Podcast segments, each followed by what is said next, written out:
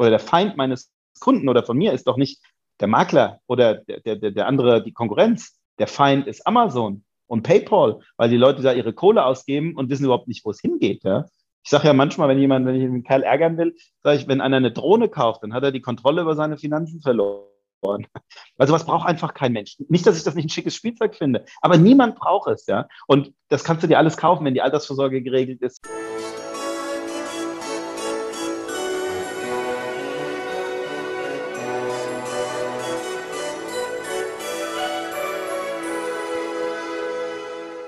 Hallo und herzlich willkommen. Mein Name ist Marco Petersohn und ich begrüße Sie zu einer neuen Folge des Königsmacher Podcast, dem Podcast der Versicherungsbranche mit dem Besten von heute für die Besten von morgen. Mein heutiger Gast ist Finanzberater der DVAG und allein das Wort dürfte nun schon wieder 90 Prozent der Versicherungsbranche triggern. Denn wenn ich so lese, was in den Kommentaren unter DVAG-Beiträgen geschrieben steht, dann sind das alles nur seelenlose Teufel, die hinter dem Geld der Kunden her sind, wie der Teufel hinter der Seele. Und bei, solch, und bei solchen Kommentaren ist mir mein heutiger Gast auch erstmals aufgefallen, weil er nämlich äh, stets dagegen argumentiert, dass mit Ausdauer, Substanz und, und das ist ganz wichtig, ohne Beleidigung. Das fand ich interessant. Denn ich bin genau wie er, bin ich ja der Meinung, Beratungsqualität hat nichts mit dem Unternehmensstrukturen Strukturen zu tun. Überall gibt es gute und schlechte und mit dem Besten der Branche spreche ich hier und er gehört zweifellos dazu. Und wenn ich halt mal bei dem Eingangsbild trotzdem bleiben würde von den Teufeln, die hinter dem Geld her sind, wie hinter der Seele, dann ist er im Prinzip sogar einer der schlimmsten, weil nämlich sein Vater hat mit angefangen, diese in Anführungszeichen Hölle mit aufzubauen. Denn er war einer der ersten 27 Finanzberater, die zusammen mit Dr. Pohl den Grundstein für eines der erfolgreichsten Unternehmen in der Branche gemacht hat. Die Rede ist natürlich von Tim Wolf bei der DVG in Hanau. Hallo Tim, schön, dass du da bist. Hallo Marco. Ähm, du bist übrigens der zweite Tim Wolf, den ich in meinem Leben kennenlerne. Ähm, der erste war vom Satire-Magazin Titanic. Ganz genau, den kenne ich. Den habe ich im Studium kennengelernt bei einem Umzug. Wir haben zusammen Bücherkartons getragen. ähm, ja, ähm, aber hast du schon mal irgendwie zufälligerweise Kontakt mit ihm gehabt oder so oder zufälligerweise verwechselt worden mit ihm? Nee, gar nicht. Nicht, okay. Weil ein anderer Bekannter von mir heißt auch aus dem Studium, heißt Jan Hofer. Der wiederum hat häufiger mal Mails gehabt, also wir reden von Anfang der Nuller Jahre, für, für, den, für den Tagesschau Jan Hofer in seinem ah, okay. Mail-Account. Hätte ja sein können, ne? weil man weiß ja nicht. Nee, hatte ich bisher noch tatsächlich ja. gar nicht. Ähm, aber wie du jetzt merkst, wir reden ja nicht nur über das, wir werden nicht nur über deinen Erfolg reden, deinen Erfolgsweg, sondern auch ein bisschen über dich persönlich. Wir wollen ja auch schauen, wie du da, wie du da hingekommen bist, wo du bist und dich persönlich ein bisschen kennenlernen. Und mhm. äh, Ne? Deswegen das erste, meine, meine erste Bitte an dich wäre, stell dich mal mit drei Hashtags vor und erkläre, warum du die gewählt hast. Ähm, also ich würde sagen, das erste wäre, Loyalität ist höchstes Gut. Äh, den will ich deshalb, weil ich Loyalität sehr mag. Also für mich ist das was ganz Wichtiges. Ich mag es nicht, wenn jemand, äh, sagen wir mal, so die Weggefährten, die man hatte, ähm, dass man, dass man schlecht über die redet. Also ich habe auch vor kurzem ein Video über, bei Facebook darüber gemacht, ne, und du hast ja auch eben gerade angesprochen, ne, es gibt ja auch welche, die kommen von der DVG oder von anderen Vertrieben, gehen woanders hin und schimpfen dann, was das Zeug hält, das mag ich nicht, das hat nichts mit Loyalität zu tun. Ne? Jeder darf seine Kinder gerne anders erziehen ähm, als die Eltern, aber niemand äh, hat schmutzige Wäsche draußen zu waschen. Das mag ich einfach nicht, weil man wäre ohne die Menschen aus der Vergangenheit, gute wie schlechte übrigens, nicht da, wo man wäre. Zweite Hashtag wäre einer von 18.000. Also ich bin nichts Besonderes in der DVAG, äh, auch wenn ich vielleicht äh, beim Umsatz eher weit, weiter vorne bin, aber so sehe ich mich gar nicht, sondern ich bin ein Teil des Ganzen. Ne? Also ein, es gibt ja ein Obersystem und ein Untersystem. Also ich fühle mich als eben einer von ganz vielen und von dem einen lernst du mehr, von dem anderen weniger, aber wir Menschen sind ja gar nicht in der Lage herauszufinden, von wem hast du jetzt die entscheidenden Dinge gelernt. Ja? Also vielleicht glauben wir das bewusst, aber das heißt ja nicht, dass es immer so ist. Also deswegen wäre das ein Hashtag. Und tatsächlich ist vielleicht ein bisschen provokativ für manche. Bauchladen hat mehr Zukunft. Das wäre noch ein Hashtag, der mich und meine Einstellung ganz gut beschreibt, weil ich glaube, dass ähnlich wie im Supermarkt die Menschen eigentlich wollen anständige Produkte, gute Produkte. Sie brauchen nicht überall immer das möglicherweise Beste, weil das dann eben auch mit einem großen Aufwand verbunden ist. Ne? Man könnte in die verschiedenen Läden gehen, Obstladen, Schokoteria, Vinothek und so weiter, macht aber keiner, weil er sagt, in 95 Prozent der Fälle ist der Supermarkt super gut für mich. Und ähm, so, deswegen würde ich das als mein, meine, meine Denke so beschreiben. Ähm, ja, ich muss aber anmerken, zu dem einer von 18.000. Stimmt, aber wir kommen auch noch drauf. Von, von dir lernen schon einige von den 18.000 mehr, würde ich jetzt mal sagen, ne? weil du da ja auch so äh, gewisse Schulungen hast. Ne? Also. Ja, das stimmt. Und das, das stimmt schon. Also ich, das weiß ich auch, aber trotzdem fühle ich mich als, also als einer von diesem ganzen Team, als ein 18.000stel und nicht als irgendwie das 18.000stel oder ein mehr 18.000stel als andere. Das Gefühl habe ich einfach nicht. Das ist mir fremd irgendwie. Das, was ja auch gut ist. Ne? Ich, ich wollte es nur anmerken, aber da kommen wir später noch zu. Ähm, genau, die nächste Frage, die ich immer stelle, ist, wenn du ein Emoji wärst, welches wärst du und warum? Hm, wahrscheinlich dieses so Augen nach oben so rollen, so dieses, äh, äh, echt jetzt? Ernsthaft das dein Ernst? Den Scheiß willst du mir gerade erzählen? Ich würde sagen, das ist, ähm, das beschreibt mich am besten. Passiert das so oft, ja? Auf Facebook ja. Gut, okay, Ver verrückt. Äh, vor, vor, allen Dingen, okay, wenn du, wenn du noch als DVAG, vermute ich mal, ist dein Facebook-Newsfeed noch ein bisschen anders als meiner. Also in Kommentarspalten, vermute ich mal. Vermutlich, ja. Ähm, ja, gut. Dann äh, kommen wir jetzt mal zu ein paar spontanen Fragen und Antworten. Ich gebe immer so entweder oder Fragen und du sagst, was und warum. Mhm. Die erste ist Tattoo oder Piercing?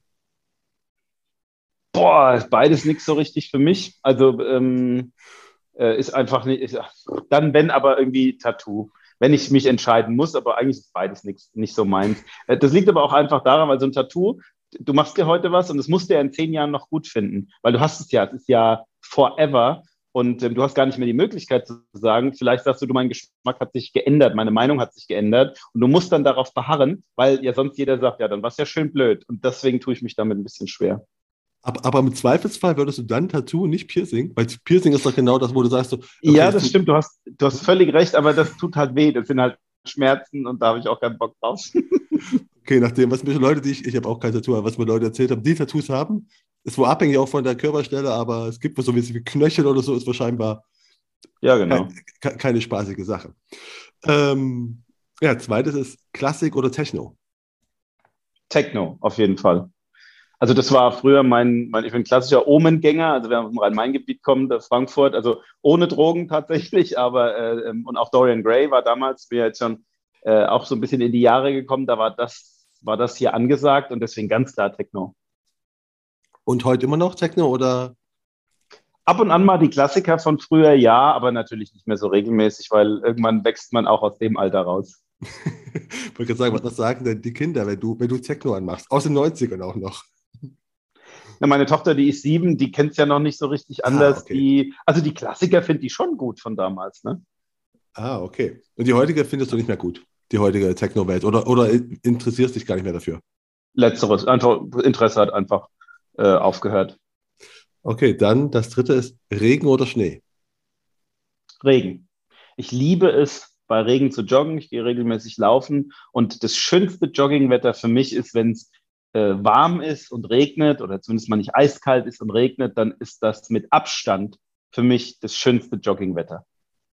Das kann ich verstehen. Also definitiv weitaus besser, als wenn es 30 Grad sind oder so, ne? Also. Ja. Gut, das letzte, das letzte ist Rotkäppchen oder die sieben Geißlein? Äh, das ist ja eine schwierige Frage. ähm, äh, würde wahrscheinlich das Geißlein besser zu mir passen. Ähm, Habe ich, hab ich ehrlich gesagt keine Antwort drauf, würde ich, würd ich einen Würfel machen und der sagt jetzt Geißlein. Ohne Begründung. Ich dachte mir so, ich, ich, muss ja bei dem Nachnamen Wolfen, da muss ich doch ein Wortspiel nehmen, ne? Das war, das war ein ja, Schatz, das aber, stimmt, aber, ja, hey, besser als gar keins, ne? aber das bekommen, das müssen wir machen. Ähm, ja, aber, ne, was, es sind ja Märchen, und aber jetzt habe ich auch die großartige Überleitung. Was wollte denn der kleine Tim mal werden, als er noch früher Märchen hörte? Busfahrer. Busfahrer. Ich wollte immer, wenn ich, ja, wenn ich erwachsen bin, wollte ich immer Busfahrer werden. Dazu hat es irgendwie nicht gereicht. und dann bin ich in die Finanzbranche gegangen. Nein, Spaß beiseite. Ich wollte das als Kind immer werden. Ich fand das toll. Ich finde das auch heute noch toll, irgendwie mit so einem riesen, ähm, mit so einem Riesenteil hinten äh, da äh, zu fahren. Ich habe ja noch den alten äh, Führerschein, dass ich siebeneinhalb Tonnen fahren kann. Und ich mache gerade einen LKW-Führerschein, weil eins meiner Lebensziele, so vielleicht so in, keine Ahnung, 10, 15 Jahren, ist so ein richtig großes Wohnmobil, ähm, über siebeneinhalb Tonnen. Und ähm, dann habe ich mir gedacht, machst du mal jetzt den Führerschein dazu. Ah, okay. Und dann wirst du äh, quer durch die Welt fahren? Hast du auch schon Pläne, wohin du fährst oder erstmal nur erstmal den, den haben, um, um, um hinfahren zu können, wo du willst? Tatsächlich letzteres. Also äh, Freunde von mir halten mich da immer für bekloppt, weil die Dimension, in denen ich da denke, die ist dann knapp siebenstellig. Also das kostet dann schon eine Million, so ein Ding, ist aber total geil. Und mir geht es aber gar nicht darum, auf irgendwelchen Campingplätzen rumzufahren, sondern einfach spontan sagen zu können, weißt du was, komm, meine Brüder leben in Berlin, wir setzen uns ins Auto und fahren hin, ohne groß packen, ohne groß nachdenken, einfach reinsetzen und hinfahren und trotzdem nicht auf Luxus verzichten müssen. Aber wahrscheinlich wirst du dann vor Berlin dir irgendwo einen Parkplatz suchen müssen, weil ich vermute, in Berlin ist die Parkplatzsituation nicht das Beste für so ein Wohnmobil, oder? Ist mir völlig egal. okay. Ja. Auf jeden Fall mal interessant. Ähm, ja, aber dann wie gesagt, ne, zum, zum Busfahrer hat es ja nicht gereicht. Ne? bist, genau. du, bist du doch in der Finanzbranche gelandet. Warum? Ja, also viele denken ja, ja wegen meinem Vater, was du ja auch in der Einleitung gesagt hast. Das war aber tatsächlich nicht so, sondern bei mir gab es eher gab ein paar Schicksalsschläge. Also ähm, im April 92 hat meine Tante einen ziemlich schweren Skiunfall gehabt, ist umgefahren worden, ist auch schwerbehindert seitdem. Das war direkt vor meinen Augen, also vier, fünf Meter vor meinen Augen ist das passiert. Dann ist zwei Jahre später relativ plötzlich meine Mutter gestorben an Weihnachten, also auch ein ziemlich uncooles Datum. Und das hat dann schon jegliche Pläne irgendwie, die man vielleicht hatte, ich weiß es selbst auch gar nicht mehr, durcheinander geworfen. Und dann war es aber glücklicherweise so, denn früher gab es ja noch Zivildienst und ich hatte ähm, eine Ausbildung bei einer Bank, ähm, das über Vitamin B, also weil die beste Freundin meiner Mutter mit jemandem verheiratet war, lange Rede, kurzer Sinn, äh, JP, heutige JP Morgan Bank. Und ähm, dann habe ich eine Ausbildung zum Bankkaufmann gemacht und spätestens da würden ja die meisten sagen, war der Weg klar. Aber am Ende der Ausbildung war für mich klar, ich will nichts mehr mit Kunden und auch nichts mehr mit Finanzen zu tun haben. Hat ja gut geklappt, ne, im Nachhinein betrachtet. Wunderbarer Plan gewesen, hat offensichtlich, Wunderbarer Plan, genau. offensichtlich gescheitert.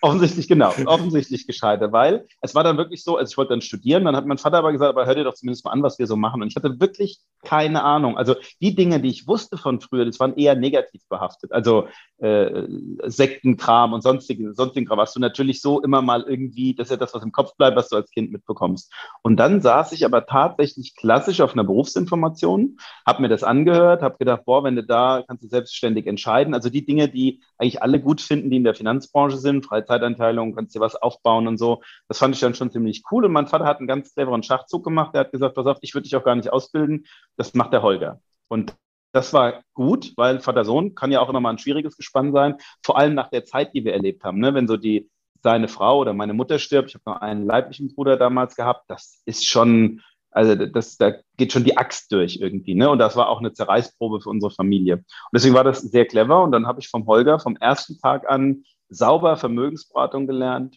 wie man ordentlich berät, dass man nicht durch die Provisionspupille guckt, weil man sich dann am Ende des Tages langfristig nur selber schadet. Also ich habe da ganz wertvolle Dinge für mein berufliches Leben ähm, gelernt. Und da bin ich heute noch dankbar. Und so äh, hat sich das dann bis heute eben weiterentwickelt. Mal kurz zurück, warum wolltest du nicht mehr in der Bank arbeiten? Also wenn du da warst und da, was hat, was hat dir nicht gefallen?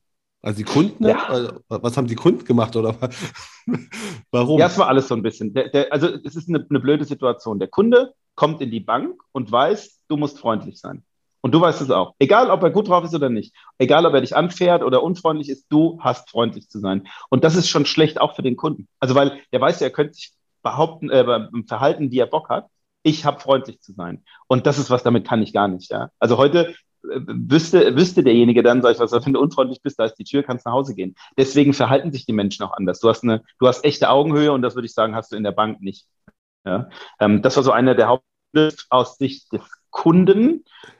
Ähm, und was mir gefallen hat, ich hatte so ein, war, ja, kann man gerne auch überheblich nennen früher. Ich hatte ein Gespräch dann, da ging es um die Übernahme und da hat der damalige Personalleiter dann so den Vertrag hingeschoben. Da habe ich gesagt, oh, das ist gar nicht so schlecht für Netto. Der sagte, nee, nee, das Brutto. Da sag ich, hä? Und ich weiß nicht mehr, wie er hieß, sag mal, ich habe aber doch jetzt das letzte halbe Jahr im Prinzip fast den gleichen Job gemacht wie der Klaus. Der hat mir gegenüber gesessen und ich bin bestimmt doppelt so schnell wie der. Und dann sagte der Personalleiter in einer Selbstverständlichkeit, die ich nie verstanden habe, ja gut, ist ja klar, der ist ja auch doppelt so alt wie Sie. Und ich dachte, das ist ein Witz, jetzt kommt noch was. Und dann meinte der das ernst. Und dann habe ich den Vertrag zurückgeschoben. Also er hat dann noch gesagt, ähm, ja, das, daran müssen Sie sich gewöhnen. Das ist so eine Arbeitswelt. Dann habe ich den Vertrag zurückgeschoben und gesagt, dann ist diese Arbeitswelt nichts für mich. Weil das wollte ich nicht. Also ich, ich habe damit schon ehrlich gesagt immer ein Problem gehabt. Dieses, ja, das machen wir so. Warum? Weil wir es schon immer so gemacht haben. Und das soll eine Begründung sein. Damit kann ich einfach nicht. Und ähm, weil ich auch glaube, also zutiefst, dass der Kopf, also dass man überhaupt nur merkt, was denn der eigene Kopf zu leisten imstande ist, wenn man selbstständig sein kann ähm, und seine eigenen Entscheidungen treffen kann. Wann will ich das? Wie will ich das? Ähm, wann will ich arbeiten? Wie will ich meine Kunden betreuen und so weiter? Und ich glaube, dass das eben nur mit einer selbstständigen Tätigkeit ähm, wirklich gut vereinbar ist und eben nicht als Angestellter gut funktioniert. Meine Überzeugung. Ja, das ist auf jeden Fall das ist einfach eine, eine andere Motivation, muss man halt sagen. Ne? Einfach, ich glaube, es gibt unterschiedliche ja. Menschen. Ne? Die einen sind, glaube ich, und das ist nicht mal negativ gemeint. Also so sind für Angestelltenleben äh, äh, äh, geboren, das ist, für die, das ist wunderbar, für die andere aber nicht. Also mhm. Also ich, ich, kann es halt auch nicht. Also ich habe auch, ich komme mit Vorgesetzten nicht klar. Ne? Ist halt ja. so. Ja. Gut, und deswegen, da gibt es ja keine Option. Also muss halt selbstständig werden. Ne? Also, genau. Das war's dann. Genau, und dann, Genau, und dann kam dann so das, was ich gerade gesagt habe, so diese Berufsinformation. Ich hatte mich äh, immatrikuliert, also wollte studieren, dann kam diese Berufsinformation und dann bin ich aber tatsächlich nie wirklich zum Studium gegangen, sondern habe von Anfang an die Chance in der Vermögensberatung gesehen. Für mich war es, muss ich auch ganz klar sagen, die Chance meines Lebens, die ich ergriffen habe. Aber wie hast du eigentlich als Kind oder Jugendlicher, was du hast gerade erzählt, so dieses, man hat überall so gehört, diese Sektenartige oder so, das ganze, ganze Bullshit und so weiter. Aber ähm, mhm. du hast mir auch im, Vor im, im Vorgespräch erzählt, einmal, dass äh, es gab diese elf, Porsche, äh, elf weiße Porsche oder sowas, glaube ich, ne? die alle sich gekauft ja. hatten. Und dein Vater hat auch einen gehabt. Was, was hast du gedacht, als damals so elf, also als du es mitbekommen hast, da kaufen sie einfach alle so weiße Porsche, die ganzen Sachen. Hast du es mitbekommen eigentlich so als Kind, Jugendlicher oder? Nee, das mit dem, mit dem Porsche, da war ich noch zu klein, da war ich vier, das müsste 1979 gewesen sein. Wo ich es aber mitbekommen habe, war, meine Eltern haben halt, also ich meine, es gibt ja so Dinge, die haben trotzdem noch Bestand, man darf sie nur heute nur nicht mehr so erzählen oder machen. Nämlich, das ist, ich, ich nenne es mal, was die Leute so sagen würden unter Chaka Chaka. Ne? Wird ja heute schnell mal äh, als negativ behaftet, äh, der gibt hier Chaka Chaka, aber in Wirklichkeit ist das oftmals das, was ein junges Pflänzchen braucht. Ja, heute sind auch wahrscheinlich die Zuhörer, die meisten schon lange in der, oder viele schon lange in der Branche, sind eine dicke, fette Eiche. Ne? Bin ich heute eine dicke, fette Eiche, da kann ein LKW dagegen fahren, das haut mich nicht mehr um. Aber ganz am Anfang, da waren wir ja alle zarte Pflänzchen. Und in der Phase, da ist einfach Fachwissen, Schulen und so alles nicht ganz so wichtig wie gutes Mindset mit rüberzubringen. Also das muss man heute anders machen als damals, das ist gar keine Frage. Damals hat man das so gemacht, zum Beispiel bei uns im Garten, hat dann das Team von meinem Vater die Todfeinde begraben. Also Herr, ich kann nicht, Herr, unmöglich, Herr, wenn falls und mein innerer Schweinehund. Aber so richtig, wie du es dir vorstellst, wirklich im Garten, nachts um zwölf, mit weißen Kutten, mit der Klobürste haben sie so hier diese, wie macht man das Wasser, so Geweihwasser, ja.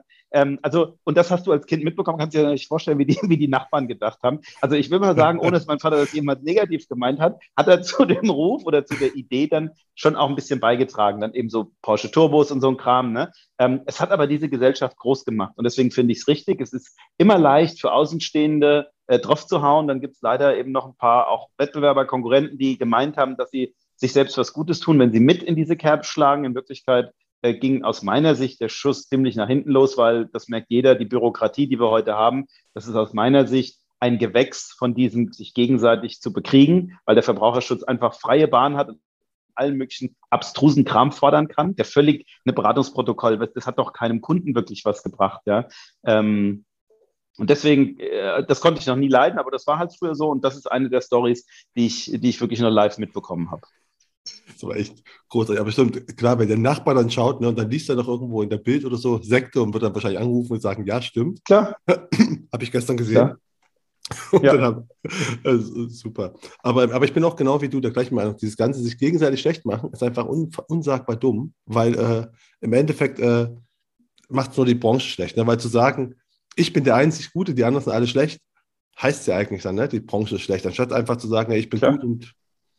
Ne? Ja, von seinen Leistungen zu überzeugen, statt ja. äh, die anderen schlechter zu machen, lieber sich besser machen. Aber das habe ich, das sind zum Beispiel was, was ich glaube, dass wir das auch, also ich hoffe, dass wir das flächendeckend in der DVG eigentlich immer so gelernt haben, ähm, dass man den, den, Wettbewerb nicht schlecht macht. Das ist manchmal ein bisschen schwierig, ne? weil wenn der Wettbewerb sagt, ihr seid alle schlecht und du kommst anders und du sagst, pass auf, auf das Niveau will ich mich nicht äh, herablassen, so sage ich mal bewusst, dann äh, kann ja schon mal der Eindruck entstehen, na, warum habt ihr denn da nichts entgegenzusetzen? Nein, ist einfach doof. Das ist für alle blöd, ja. Und wenn ich mir hier den bürokratischen Akt manchmal angucken muss, den mit Sicherheit auch alle, die in der Branche sind, äh, zum, wenn ich das so offen sage, zum Kotzen finden, dann ist das einfach ein Ergebnis daraus, weil der Verbraucherschützer dann ja zu Recht zur Politik sagen kann, hey, wir müssen ja die Kunden schützen, guck mal, aber wenn alles so schlecht ist, dann kommen die überhaupt erst auf die Idee, hier äh, einzugreifen. Und äh, das müssen wir ja nicht noch weiter befeuern. Das stimmt, aber ich glaube, es ändert sich langsam. Also mein, mein Gefühl, also auch wenn ich immer noch, ich, ich, ich, ich lese das ja häufiger so, so mit und ich weiß, dass immer noch die Ressentiments gegen die bösen Struckis und die, die, die mittelschlechten Ausschließlichkeit und die ganz guten Makler, so ist, das ist so quasi das, das Ranking, weil ich von außen so sehe. Aber ich glaube, es wird mhm. besser mit, es wird langsam besser, habe ich das Gefühl zumindest. Also, oder, oder sehe ich das falsch? Kannst du als Betroffener was sagen? Ja, ich sehe das auch so, ehrlich gesagt. Also ähm, insgesamt auf jeden Fall, weil natürlich mehr Ausbildung gefordert wird, was auch gut ist. Und es ist ja auch ein verantwortungsvollerer Beruf geworden als damals. Ich sag mal, als ich angefangen habe, äh, 99, da war das Thema Berufsunfähigkeitsversicherung nicht wie heute. Also heute ist es ja hm, Existenzen sichernd für Menschen. Ja, ich sag mal, wenn du früher Sag mal, du hast ein bisschen was in der, in der Lebensversicherung gespart als Beispiel, ob du dann nun die beste, die zweitbeste oder die fünftbeste gemacht hast, war jetzt nicht kriegsentscheidend. Machst du aber bei einer BU Mist, dann äh, steht da schon was hinten dran. Deswegen finde ich es grundsätzlich gut, dass, die, dass es mehr Ausbildung gibt. Ich finde nur, es, es ist ein, ein Punkt überschritten worden. Ne? Wenn man jetzt hier, also ich mache viel Investment, wenn man sich hier MIFID anguckt und so, und das müsstest du ja im Prinzip vorlesen wie ein Notar, ähm, äh, ne? wo, wo kein Mensch Bock drauf hat, weil die Leute sagen, pass auf, ich verstehe sowieso nicht, warum liest du mir das vor? Ähm, also es hat so ein bisschen, ist ein bisschen überhand genommen insgesamt, aber ja, ähm, um deine Frage konkret zu beantworten. Ich finde auch, der Ruf wird besser. Auch unsere, auch unsere Qualität wird deutlich besser. Also jetzt ne, DVG-weit, die, die, die Stornoquoten sinken. Also wir machen einen guten Job. Ja, und nicht nur wir, sondern auch viele andere, was ich für sehr wichtig auch halte. Aber wo du gerade Aus, Ausbildung schon sagtest, ähm, was war denn so in deiner Ausbildung, mir ist es egal, ob die Bank oder dann Ausbildung bei der DVG, so, so der wichtigste Kurs, sagen wir mal, für dich, wo du sagst, da habe ich am meisten gelernt, das bringt mir immer noch was? Die individuelle Ausbildung meines Ausbilders, also vom Holger. Also wir haben nicht, klar, wir haben natürlich auch Schulungen gehabt, so Schulungen über Unfallversicherung und so, wo ich genau wusste, dass nach vier Wochen mein Wissensstand wieder auf Null ist, weil es einfach niemanden wirklich interessiert. Also oder so gut wie niemanden. Das, was ich mir behalten habe, war immer am lebenden Objekt. Also ich habe eine Analyse geschrieben, also eine Ist-Situation erfasst bei äh, einem neuen Kunden. Am Anfang natürlich logischerweise meine Kumpels und habe die dann sehr, sehr ausführlich mit meinem Ausbilder besprochen. Und da habe ich immer eine Verknüpfung dazu gehabt. Ah, beim Patrick haben wir es so und so gemacht, beim Dominik haben wir es so und so gemacht. Ne? Also diese Verknüpfung hatte ich immer und zwar nicht so abstrakt. Und das habe ich auch bei meinen Partnern, ich bin jetzt nicht hier der, der, der große äh, äh, Ausbilder, aber bei den Partnern, die ich habe, also hatte und habe, die ich ausgebildet habe, da habe ich immer großen Wert drauf gelegt, dass wir nicht so sehr viel in der Theorie lernen, weil man sich einfach nicht merkt, das ist ein sehr trockenes Thema, sondern dass man immer irgendwie am, an, am Beispiel Kunden oder am Kunden, am echten Kunden sagt, pass auf, guck mal, bei dem machen wir das so und so und so. Und das konnte sich der andere und ich mir damals eben auch immer sehr gut merken. Ah, oh gut, äh, definitiv. Ne? Praktisch ist immer besser als theoretisch. Aber stell dir, genau. vor, stell dir, mal vor, du kannst heute für die branchenweite Ausbildung so, so ein, einen Kurs oder ein, ein Thema setzen, wo du sagst, müssten die alle mal, müssten alle gelernt haben, sollten alle gelernt haben. Fällt dir irgendwas ein, was man so, wo du sagst, das, das wäre wichtig, das sollte man machen? Ja, das ist einfach mein Kurs. okay. Also ich meine, ich habe ja, ich habe ja einen 52-Wochen-Kurs, äh, der, der heißt der große äh, Kurs für Vermögensberater, dann exklusiv für DVAG, aber für die Vermögensberater, das, äh, das sollte meiner Meinung nach jeder mal äh, durchgeguckt haben, weil da geht es um alles, wie Kundenklassifizierung, wie komme ich, wie mache ich richtig das mit der Empfehlungsnahme, dass ich auch gerne weiterempfohlen werde, worauf kommt es an, Produkte, äh, verkäuferische Hacks und Tricks, auch wie gehe ich mit der Konkurrenz um, all diese Sachen. Ähm, das, das halte ich tatsächlich für den besten Kurs. Ist ja auch irgendwie logisch. Und mein Kollege Florian Retzel, der hat auch noch auch exklusiv für DVAG dann, ich würde das mal die Champ den Champions League Kurs nennen, ähm, oder Champions League Seminar nennen, wo es dann nochmal weitergeht, so richtig ins Detail, so richtig Konzeption schlägt Kondition in allen Bereichen. Da ist er meiner Meinung nach einer der cleversten in der ganzen Branche. Meine persönliche Tim Wolf Meinung. ähm, äh, zu deinem Kurs äh, kommen wir gleich noch, weil ich, ich, dachte eigentlich, der wäre auch Schwerpunkt mit so auf Digitalisierung vom, vom, vom, vom, ja, vom Büro. Bin ich da falsch? Ja, auch. Also in, in, auch, auch nee, in, in, 52, in 52 Wochen, also ist ja, wie gesagt, jede Woche gibt es ein Video, ist das schon, ist ja auch ein Teil, wie, wie organisiere ich mich? Nützt ja nichts, wenn ich weiß, wie man Umsatz schreibe, sitze aber dann äh, acht Stunden im Büro, obwohl ich nur eine Stunde drin sitzen müsste. Es gibt auch noch einen anderen Kurs, es gibt noch einen Sekretariatskurs, also wie ein Sekretariats-Onboarding, ähm, wo es nur eigentlich darum geht, was, wie muss sich das Sekretariat oder wie sollte es sich verhalten, um ähm, gleich gut für den Chef zu arbeiten. Also das ist natürlich auch sehr ähm, organisationslastig. Aber der große Kurs, also der erste 52-Wochen-Kurs, der geht im Prinzip einmal durch alles, was ein Vermögensberater äh, können sollte. Fachwissen, verkäuferisches Wissen und organisatorisches Wissen. Ah, okay. Ähm, wir gehen jetzt mal durch, weiter, durch, deinen, durch deinen Werdegang durch die Branche weiter. Wir kommen nochmal zu dem Kurs zurück, bei einem anderen Punkt. Aber ähm, wie war denn der weitere Werdegang? Du sagst, du, du hast dann angefangen und zwar explizit mit Absicht auch nicht bei deinem Vater. Hat trotzdem dein Vater auf deine Ausbildung irgendwie mit Einfluss gehabt? Vermutlich schon, oder? Nee, tatsächlich gar nicht. Das hat alles der Holger gemacht, aber der Holger war damals schon ein, ein, ein super äh, Praxismann. Er ist heute Direktionsleiter und deswegen hat er auch eine gute und qualitativ sehr hochwertige Direktion, weil wenn du sehr viel Wert darauf legst, dann kannst du ja nicht mehr anders. Ich glaube, das ist ja klar. Ähm, was ganz, was heißt lustig, aber am Anfang war es so, von meinen ersten 20 eigenen Beratungen, also die ich selber gemacht habe, habe ich zwei abgeschlossen und 18 nicht. Da kommst du dir natürlich vor wie der ganz große Held und denkst als erstes Mal, die anderen sind schuld. Ist ja logisch. Ne? Ist ja klar. Liegt auf der Hand. Immer. Ähm, und äh, genau. Und dann sagt der Holger aber, sagt, hm, vielleicht solltest du mal überlegen, ob es an dir liegt. Fand ich natürlich ziemlich uncool, aber trotzdem war ich schon damals äh, so selbstkritisch. Das ist übrigens, glaube ich, eine echt gute Eigenschaft auch von mir zu sagen, okay, pass auf, vielleicht liegt es ja doch an dir, denk da mal drüber nach. Das machen viele merkwürdigerweise nicht. Ähm, aber das war für mich ganz wertvoll. Dann habe ich meinen Beratungsstil äh, Stil sehr schnell äh, geändert und zwar sehr radikal. Und, und dann lief es ab der 21. Beratung, lief es wirklich wie am Schnürchen. Aber ähm, ne, das erzählt sich jetzt so schnell, aber ich sage mal, 18 Beratungen, das sind schon mal zwei, drei Monate, in denen du kaum Umsatz hast und irgendwie dich fragst, hm, wie geht's denn dann weiter? Weil äh, ich brauchte jetzt auch nicht bei meinem Vater irgendwie anklopfen und, und sagen, pass auf, ich könnte mal ein bisschen äh, Geld gebrauchen, weil dann wird er sowieso, du hast doch zwei gesunde Hände. Ähm, also das war so, das war so, dass der markant oder etwas Markantes in, in dem Berufsweg von mir.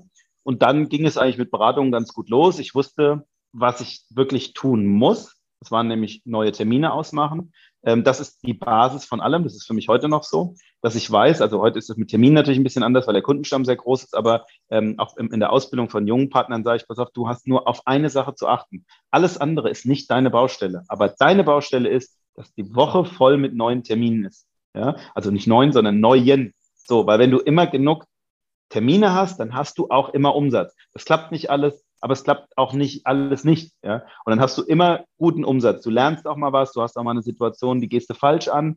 Das ist wie beim Sport auch. Jeder, der auf den Fußballplatz geht und, und, und schießt, der weiß, es wird auch mal ein Pass nicht ankommen. Und wenn es dumm läuft, passt der Gegner den Pass ab und schießt sogar noch ein Tor. Das wissen wir alle, dass das passieren kann. Und so ist es eben im Berufsleben auch. Ja? Das gehört halt einfach dazu. Und ähm, also, aber deswegen lief es trotzdem grundsätzlich dann ganz gut und richtig gut lief es dann, ähm, als ich meine Frau kennengelernt habe.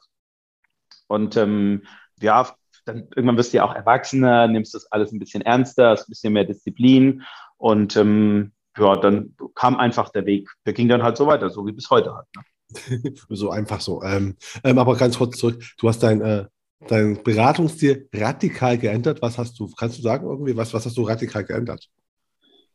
Gibt es irgendwas, ja, was dir also, ja, beim Holger war es immer so, Holger war fachlich halt eine Granate und der hat immer, wenn der Kunde eine komplexe Frage gestellt hat, hat er halt auch eine super komplexe Antwort gegeben. Ich glaube, der Kunde hat es nicht wirklich verstanden, aber du hast gemerkt, okay, der hat Ahnung, alles klar, ich bin ruhig, habe ich verstanden, mache ich so.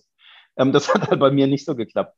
Und ich habe dann ähm, sehr, also den eigentlichen Beratungsteil sehr kurz gehalten und ich hab, bin viel mehr in die Richtung Coach gegangen. Also ich weiß, dass Vermögensberatung viel mehr Coach ist. Ja, also wenn einen Fitnesscoach, den braucht ja theoretisch niemand. Ne? Also niemand braucht einen Fitnesscoach, weil du weißt, weißt brauchst du bloß mal guckst ein YouTube-Video an, machst es und gut ist. Aber so funktioniert die Welt halt nicht. Ne? Aber wäre oder würde gewusst, wie ausreichen, dann wären wir alle reich, schlank und glücklich. Also ich weiß, dass man einen Coach braucht. Und ähm, ich hatte dann noch das war aber, glaube ich, ein, zwei Jahre später, ein sehr spannendes Erlebnis mit einer Kundin, was nochmal mein Mindset oder mein Denken dem Beruf gegenüber gedreht hat. Ich war auf einer Feier, habe mich mit einer unterhalten und die sagte dann, ah oh ja, Vermögensberatung, okay, was gibt's denn so? Es gibt ja nicht mehr viel. Wie gesagt, das war, keine Ahnung, das ist 15 Jahre oder noch länger her, wo es wirklich noch im Gegensatz zu heute Zinsen gab. Und dann sage ich, wie meinst du das? Sagt sie, wenn ich 80 Euro bei dir sparen will, was kriege ich denn da? Dann habe ich gesagt, 10 Prozent. Sagt sie, nee, aber nichts Spekulatives. Sag ich, nee, garantiert. 10 Prozent. Dann sagt die, hä, das klingt total unseriös, wie soll denn das gehen? Und dann sage ich, naja, sparst 88. Dann sagt die, hä? Dann sage ich, guck mal, du hast doch jetzt überlegt, du hast überhaupt nicht auf deine Finanzen geguckt, sondern du hast einfach 80 Euro gesagt. Aber vielleicht sagst du, ich spare 88 Euro, den Unterschied wirst du wahrscheinlich nicht merken. Dann sagt sie, ja, das stimmt. Sag ich, siehst du? Und du hast auf jeden Fall, egal was du machst, 10 Prozent am Ende mehr. So, ich habe mir da gar nicht so viel weiteres bei gedacht, aber die hat eine Woche später angerufen und hat gesagt, Tim, ich brauche einen Termin. Ist übrigens heute noch eine meiner besten Kundinnen, ähm, weil die gesagt hat, Tim, ich habe gar nicht kapiert. Ich habe immer nur auf das Produkt geguckt und nicht auf das Drumherum, weil wirklich, ich merke ja nicht wirklich in meinem Leben, ob ich 80 oder 88 Euro spare. Aber mit dem Tipp habe ich auf jeden Fall 10 Prozent mehr. Und das habe ich gemerkt, dass das ist Coachen. Ne? Also, und so ist das heute noch, ja. Wenn ich gucke mir immer erst die Situation an, die Geldflüsse meiner Kunden, wie viel Geld kommt rein, wie viel Geld geht raus und da einen Weg zu finden. Weil, das sage ich in aller Deutlichkeit, auch oft zum Kunden, ich, mein Feind oder der Feind meines Kunden oder von mir ist doch nicht der Makler oder der, der, der andere, die Konkurrenz. Der Feind ist Amazon und PayPal, weil die Leute da ihre Kohle ausgeben und wissen überhaupt nicht, wo es hingeht. Ja? Ich sage ja manchmal, wenn jemand, wenn ich einen Kerl ärgern will, sage ich, wenn einer eine Drohne kauft, dann hat er die Kontrolle über seine Finanzen verloren. Also was braucht einfach kein Mensch. Nicht, dass ich das nicht ein schickes Spielzeug finde, aber niemand braucht es, ja. Und das kannst du dir alles kaufen, wenn die Altersvorsorge geregelt ist, Vermögen und so da, aber bei den meisten ist das anders. Und deswegen habe ich einen anderen Ansatz und der hat damals seinen Ursprung gefunden mit diesem, mit dieser Kundin, die weiß das auch, mit diesem Gespräch, wo ich gedacht habe, ja, es ist, es ist viel mehr Money Coaching, als dass es am Ende des Tages um das Produkt geht. Weil das weiß sowieso keiner, ob es das richtige Produkt war. Weil wenn du eine dolle Rentenversicherung machst und du stirbst vorher, dann wäre die Rentenversicherung, die zu dem Zeitpunkt den höchsten Rückkaufswert gehabt hätte, ja die beste. Und nicht die, die höchste Rente versprochen hätte, besten Rentenfaktor oder sonst irgendwas. Ne? Und deswegen glaube ich, dass man ähm, mit, den, mit dem richtigen Umgang mit den Finanzen und dem, der Idee, Konzeption schlägt Kondition, das ist damit ja übrigens auch gemeint, dass man damit extrem viel erreichen kann. Äh, definitiv. Aber wenn du auch gerade von deiner Kundin erzählst, hast du einen gewissen äh, Kunden, äh, Kundenstamm ist sowieso klar, äh, Ziel, zielgruppenmäßig, also, weil du brauchst bestimmt ja auch eine gewisse Art von Kunden, die genau darauf reagieren. Ne? Also wie Fitnesstrainer brauchen ja auch eine gewisse Art von Menschen. Ne? Also man muss es irgendwie auch wollen. Mhm. Gibt, wie, wie, A, wie findest du deine Kunden? Also kommen die zu dir oder werden die empfohlen? Also ausschließlich auf Weiterempfehlungen. Ich habe schon sehr früh verstanden, oder andersrum, ich habe nicht verstanden, dass so viele ähm, das dem Thema wenig Bedeutung beimessen. Also so, ach komm, wir haben noch fünf Minuten, dann sprechen wir nochmal schnell über das Thema Empfehlungen. Das, wenn, wenn ich dem Thema keine Bedeutung beimesse, dann tut es der Kunde erst recht nicht. Also ich habe dem Thema sehr früh sehr große Bedeutung beigemessen, habe auch oft eigene Termine mit meinen Kunden dafür gemacht am Anfang. Oder hab, früher hat man ja noch einen Ordner klassisch eingerichtet. Das habe ich dann Ordner mitgebracht, aber habe dann zack, zack, zack, vielleicht fünf Minuten oder zehn Minuten und die restlichen 50 Minuten habe ich dann mit dem Thema Empfehlungsnahme verbracht und habe meinen Kunden erklärt, warum Empfehlungsnahme wichtig ist und warum ich so arbeite und dass das auch ein Vorteil für meine Kunden ist. Ja, ich mache mal ein Beispiel. Ne, lieber Marco, wie viele Leute kennst du, die den gleichen Banker haben wie du? Dann sagt ja fast jeder Kunde ja gar keinen. Mit Glück mal sagt mal einer ein. So, und jetzt nehmen wir an, der Banker würde nicht sauber arbeiten oder wäre unfreundlich oder unzuverlässig. Wem würdest du es erzählen? Ja, niemandem, genau. Wenn du mich aber weiterempfiehlst an Freunde, Bekannte und die auch wieder und die auch wieder und ich wäre unfreundlich, unverschämt oder unzuverlässig, wem würdest du das erzählen? Und dann sagt der Kunde, ja, denen und die ja auch wieder eben. Sag ich, genau. Also ich habe auch eine gewisse Form der Abhängigkeit, wenn du mich weiterempfiehlst. Das ist gut für dich und gut für mich. Und das haben Kunden verstehen sowas. Das ist jetzt nur ein Beispiel von vielen. Aber ich hab, will damit sagen, ich wollte es meinen Kunden immer erklären. Und deswegen haben sie mich immer schon sehr gut, sehr, also ohne dass ich was dafür tun musste, ähm, weiterempfohlen. Gibt natürlich noch, äh, wie gesagt, das ist ein Mosaikstein, aber ähm, das halt, so ist halt die Denke dahinter. Ähm, und die Zielgruppe war eigentlich immer nur Menschen, die Bock haben, Vermögen aufzubauen. Das ist eigentlich immer die Zielgruppe gewesen. Ziemlich, ziemlich und, groß.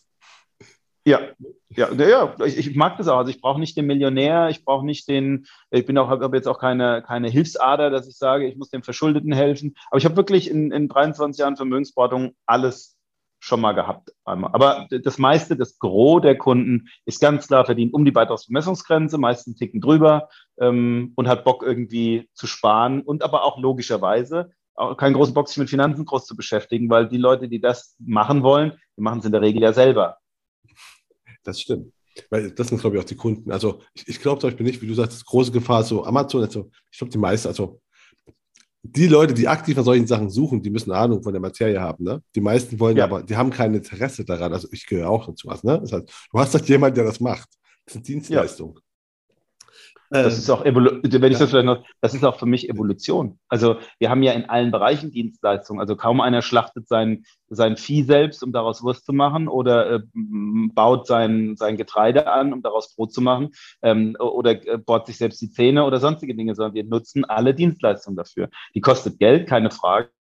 Ist ein bisschen merkwürdig, meiner Meinung nach, dass man in der Finanzbranche immer gleich auf die Idee kommt, die Kosten im Monat auf 45 Jahre hochzurechnen, damit man auch ja auf einen Riesenbetrag kommt, was ja keiner machen müsste, äh, würde, wenn, wenn es darum geht, dass er die Brötchen auch selber backen könnte. Aber rechne mal hoch, jeden Tag zwei Euro für Brötchen, die du sparen könntest. Ne, und das mal 45 Jahre, da reden wir von ein paar hunderttausend Euro auf einmal. Da macht das niemand. Nur in unserer Branche macht man das so. Das verstehe ich ehrlich gesagt nicht so wirklich.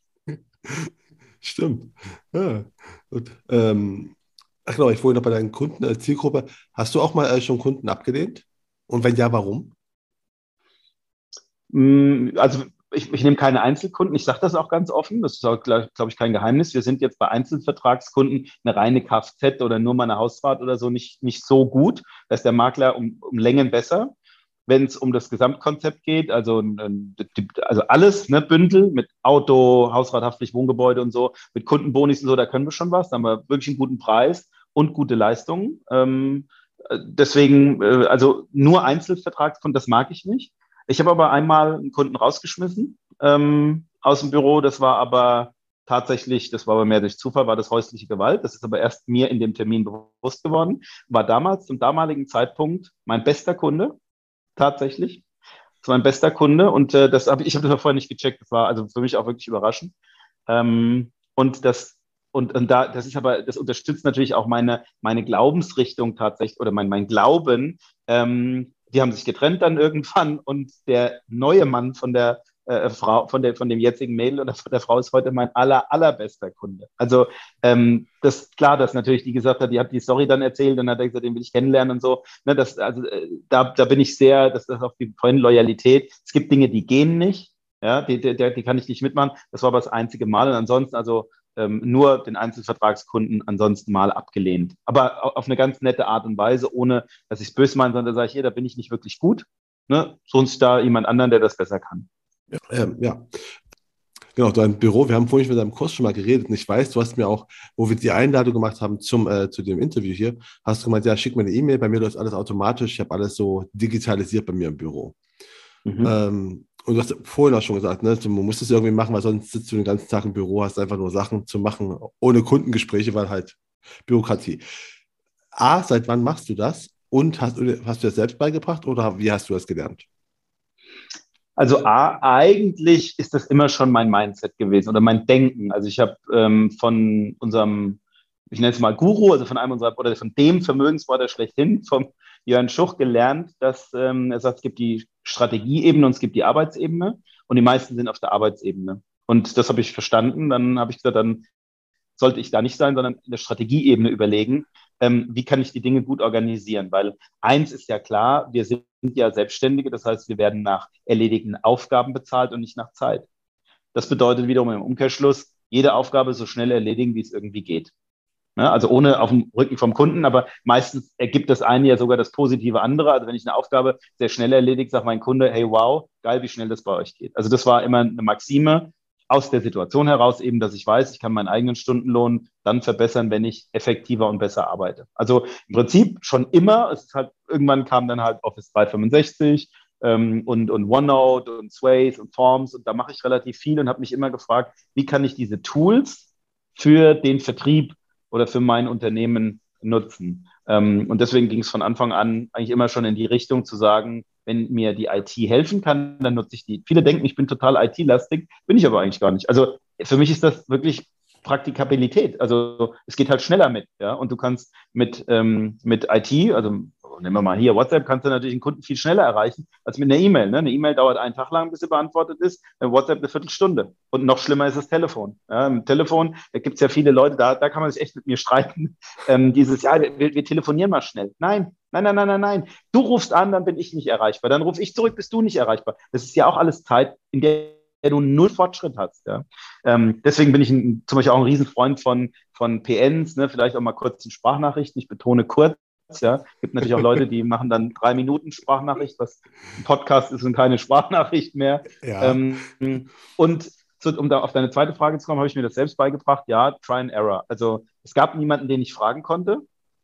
Ganz stimmt das auch nicht. Also beim Jan Schuch war das auch schon so, der war auch schon sehr gut organisiert, aber mit den DVAG-eigenen Systemen, die haben mir nicht so richtig gefallen, weil wenn du mal Outlook und Office ne, mit OneNote und allem so verstanden hast, dann da kommt ja nichts dran. Ja? Also äh, vielleicht, vielleicht noch Google, äh, aber ansonsten, bei mir ist halt eben Microsoft gewesen und ähm, dann habe ich einfach ausprobiert. Und ich gucke immer, wenn ich, wenn ich einen Vorgang habe, okay, was könnte ich denn beim nächsten Mal an dem schneller machen? Also ohne Druck oder ohne Selbstzweifel, sondern einfach nur, kann man das noch ein bisschen beschleunigen?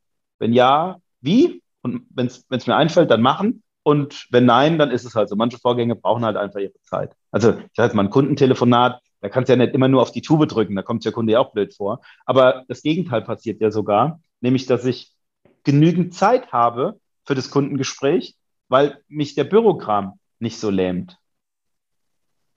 Ja, definitiv. Ähm, wo du gerade Kunden hast, was, was sind denn die, die, die primären Kanäle von Kunden zu dir? Ist das schon das WhatsApp? Oder die, Auf jeden Fall. Ja. Also Auf jeden Fall, ja.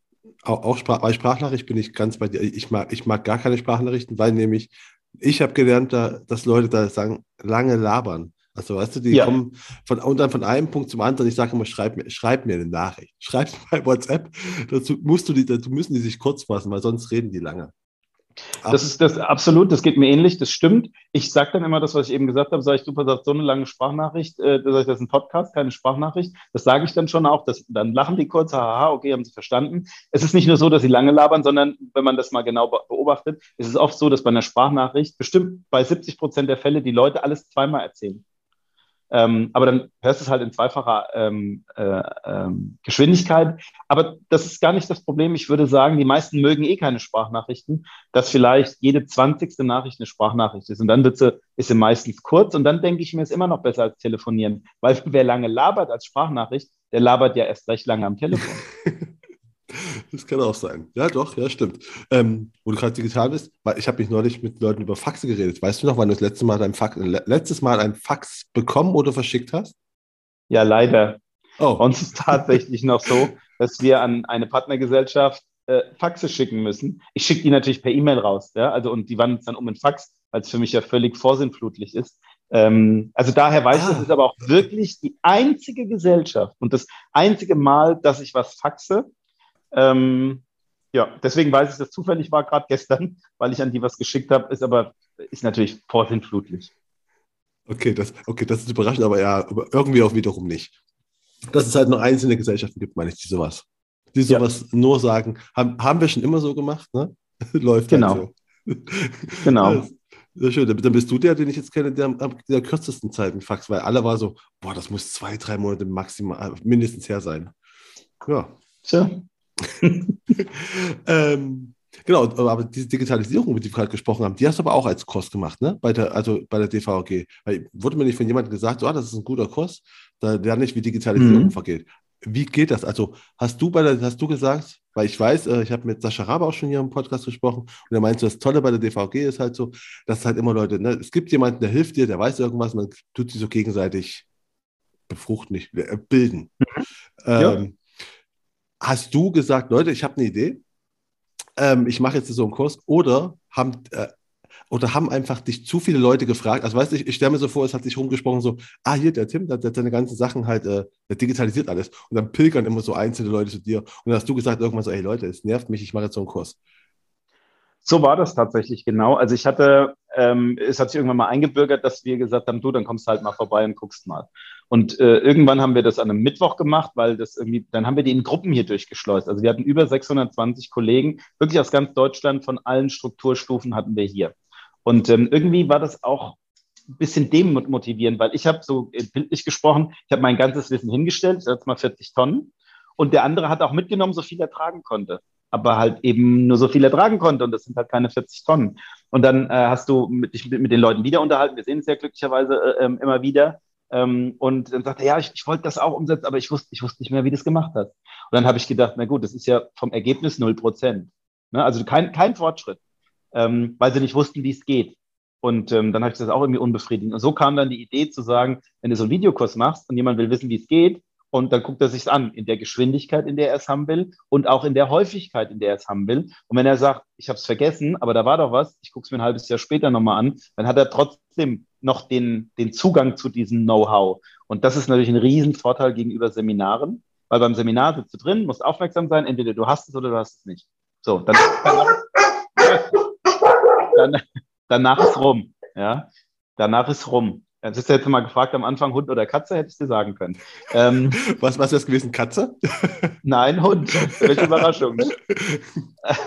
ähm, und also und deshalb ähm, ist das ist das also um bei dem Thema mal zu bleiben. Also äh, ich will nochmal den Bogen spannen. Digitalisierung. Es gibt mehrere Kurse. Es gibt auch noch interne Kurse. Das ist dann quasi eine Folge davon geworden, dass ich gesagt habe, ich will, wenn ich das Wissen schon rüberbringe, dann ist natürlich erstmal für mich auch irgendwann Zeitersparnis. Ne, bei 620 Leuten kannst du dir ja vorstellen, wie viele Tage das dann irgendwann waren und wie lange man geredet hat. Ähm, und auch für den anderen ein Vorteil. Also alle gewinnen nur.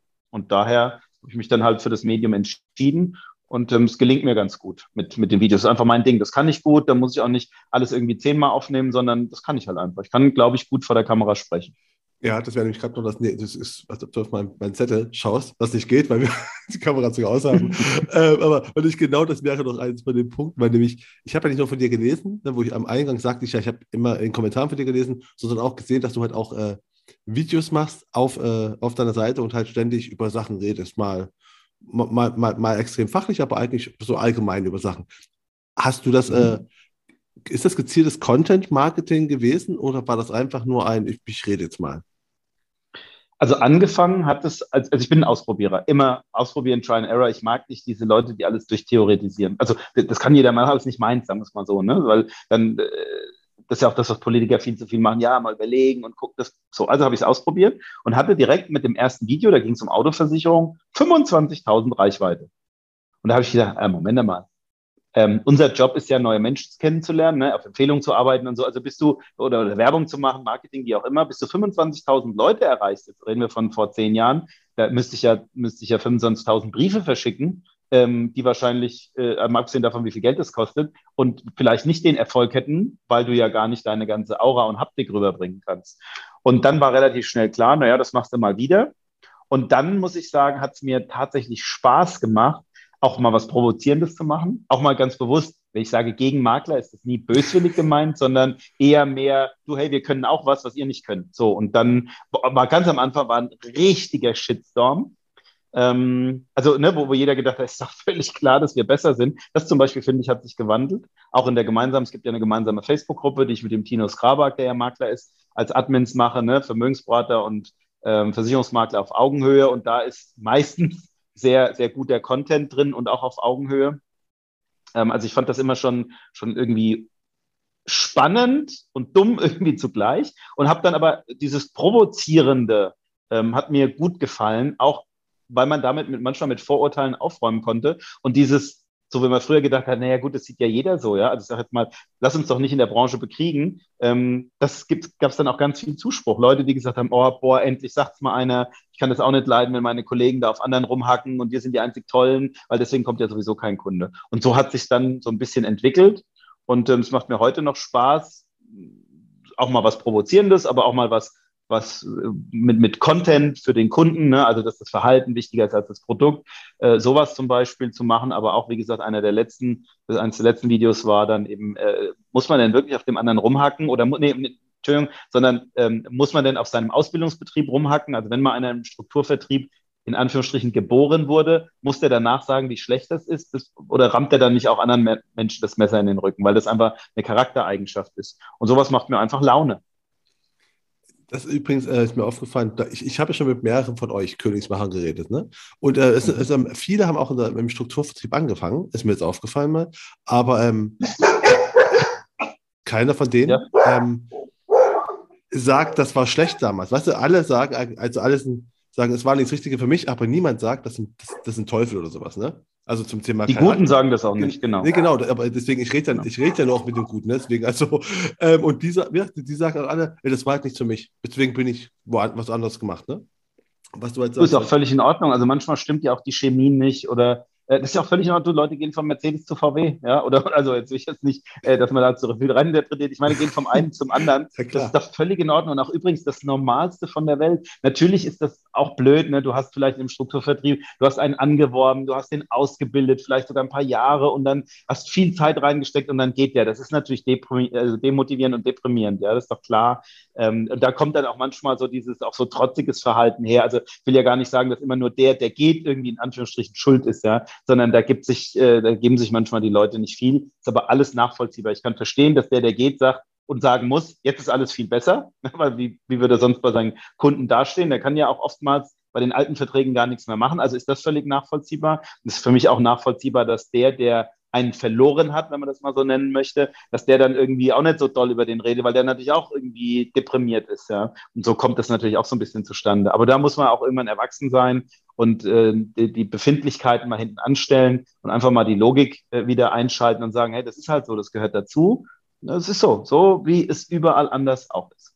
Genau. Jetzt sind wir schon fast am Ende. Ich habe jetzt noch vier Fragen für dich. Die eine geht nochmal zu den Videos, weil nämlich du hast bei deinen Videos, hast du immer T-Shirts an wo Sprüche draufstehen, mhm. wie ich habe mir einmal aufgenommen, klar kannst du dich bei mir melden, nee, klar kannst du dich mal melden, nur nicht bei mir. Ähm, mhm.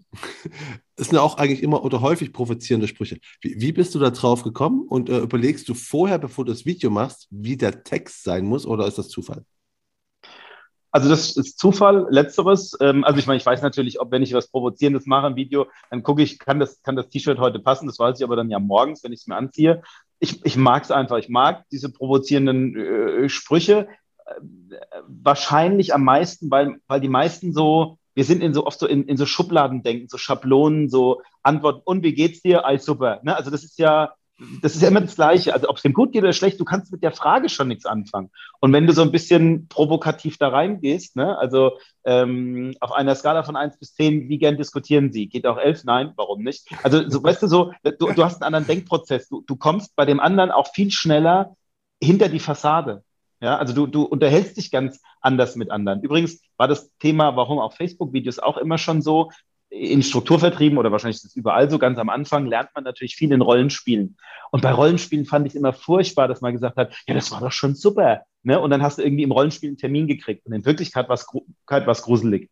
So, und ich denke mir nur, der arme Kerl oder das arme Mädel geht jetzt raus, macht damit, telefoniert damit als Beispiel, ja, oder macht das live so und kriegt eins nach dem anderen mal auf die Nase und versteht das gar nicht, weil sie sagen, naja, der, der es beurteilen sollte, der hat doch gesagt, es war ganz gut.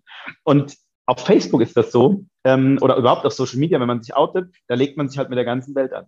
Ähm, ich weiß noch an eine Situation, von dem ich unheimlich viel gelernt habe in dem Bereich, war der Wladimir Simonov.